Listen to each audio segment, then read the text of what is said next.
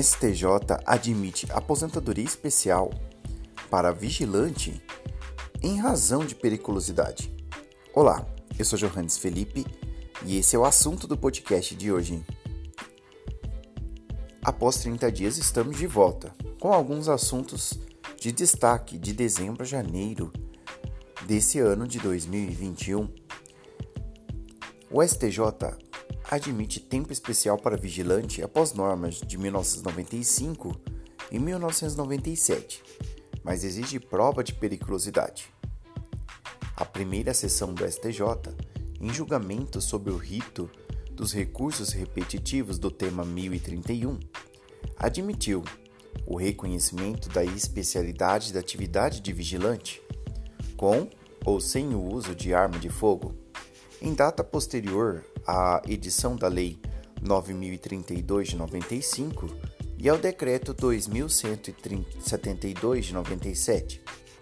desde que haja a comprovação da efetiva nocividade da atividade, por qualquer meio de prova, até a data de 5 de março de 97, momento em que passa a exigir a apresentação de laudo técnico ou elemento material equivalente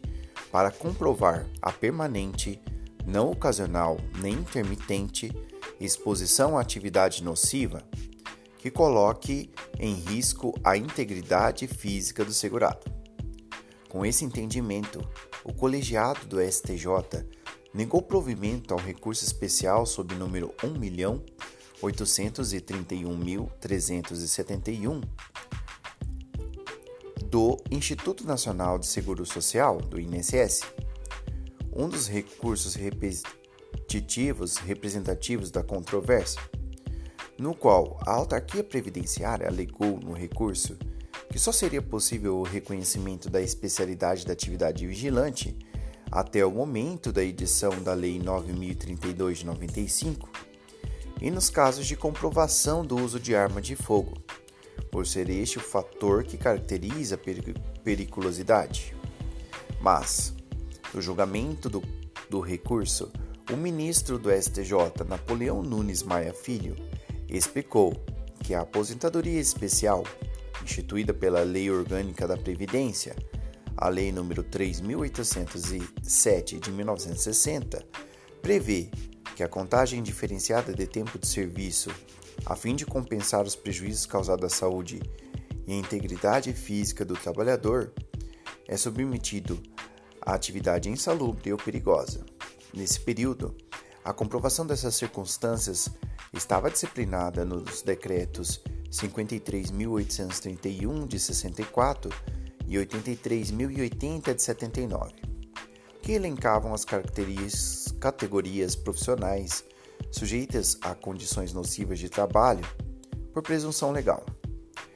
as quais faziam jus a contagem majorada do tempo de serviço por equiparação à atividade de guarda, a de vigilante, era considerada especial. Posteriormente, o ministro relator destacou que a matéria passou a ser regulamentada pela Lei 8.213 de 91, que foi alterada pela Lei 9.032 de 95, a qual exigiu a comprovação da efetiva nocividade da atividade realizada de forma permanente para concessão da aposentadoria especial. Desta forma, a partir das alterações legislativas, o ministro verificou que até 28 de abril de 95, data de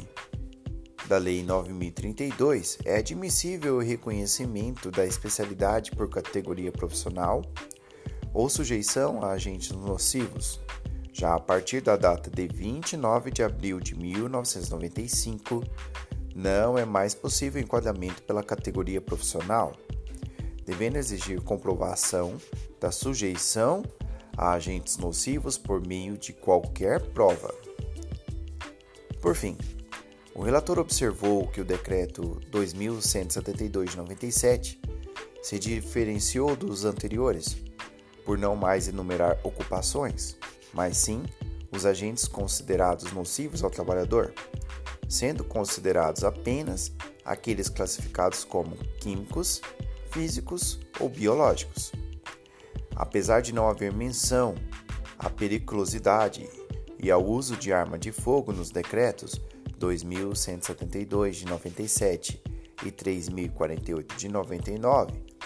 decretos estes que regulam a previdência social, o ministro ressaltou que o artigo 57 da Lei 8213 de 91 assegura expressamente o direito à aposentadoria especial ao segurado que exerça sua atividade em condições que coloquem em risco a, a sua saúde e a sua integridade física, em harmonia com os textos do artigo 201, parágrafo 1 e 202, inciso 2 da Constituição Federal. O relator lembrou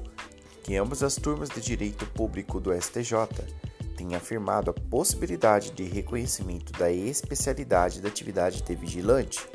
com ou sem o uso de arma de fogo, em data posterior a 5 de março de 97, desde que haja laudo técnico, elemento material equivalente que comprove a permanente exposição à atividade nociva e coloque em risco a integridade física do segurado.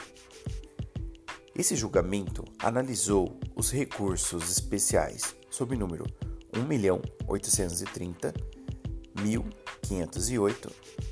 o recurso especial 1.831.371 e o recurso especial 1.831.377. Fique conosco para mais informações sobre os principais acontecimentos no mundo jurídico. Siga a gente nas redes sociais, segue direito e direito.segue. Valeu, tchau e até a próxima.